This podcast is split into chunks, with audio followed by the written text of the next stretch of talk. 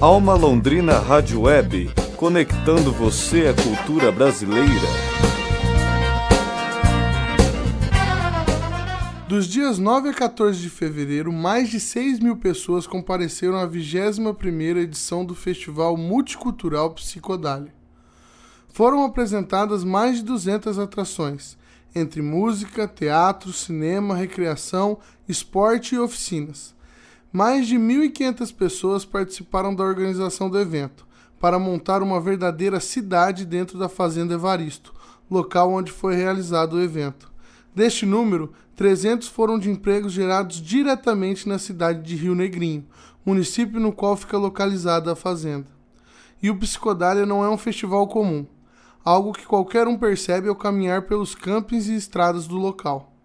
Não se vê lixo no chão de nenhum tipo nem bitucas, latas ou qualquer outra coisa. Nos locais de atendimento, como bares, mercearia e restaurantes, o atendimento ao público é prestado de forma rápida e eficiente. É feita uma monitoração da chuva para antever problemas e resolvê-los antes que possam causar problemas maiores, como a utilização de serragem em lugares que possam fazer as pessoas atolarem no barro. Um dos motivos de tudo isso acontecer dessa forma é porque os organizadores do evento seguem uma filosofia desde o primeiro festival em 2001. Um dos fundadores e organizadores, Alexandre Oziek, nos contou um pouco como eles fazem para o festival continuar com o mesmo espírito. O fato de a gente sempre, assim, um festival que tem 17 anos e está com 6 mil pessoas, não é assim um super público, né? Talvez assim outros festivais que tivessem uma outra visão uma visão mais comercial, talvez, tivesse com um público muito maior. Eu acho que isso é fundamental, assim, para que a gente tenha sempre conseguido manter o espírito e o astral, o fato de a gente sempre ir crescendo devagarinho. Ano após ano, a gente sempre foi crescendo bem devagarinho, sem dar grandes passos a mais, sempre foi bem contido. Isso fez toda a diferença para a gente manter sempre o espírito do público. É, a cada edição, o público que vinha na edição anterior voltava na próxima com alguns amigos a mais e essa rede sempre foi se formando assim, né? De, de amigo para amigo, assim. Então, eu acho que isso é fundamental para manter o espírito. Durante os dias do psicodálio, funcionários trabalham 24 horas para atender as demandas, seja na parte de vendas, segurança, limpeza, ambulatório e outros serviços essenciais para o andamento do festival. Para que tudo funcione da forma mais econômica e sustentável possível, os organizadores formularam uma gestão ambiental chamada de Biodália, que trabalha em três frentes: composteiras, banheiro seco e lixo zero. Com essas medidas, 60 mil litros de água foram economizados sem a utilização de descargas através dos banheiros secos. 6 mil toneladas de resíduos orgânicos foram transformados em compostagens.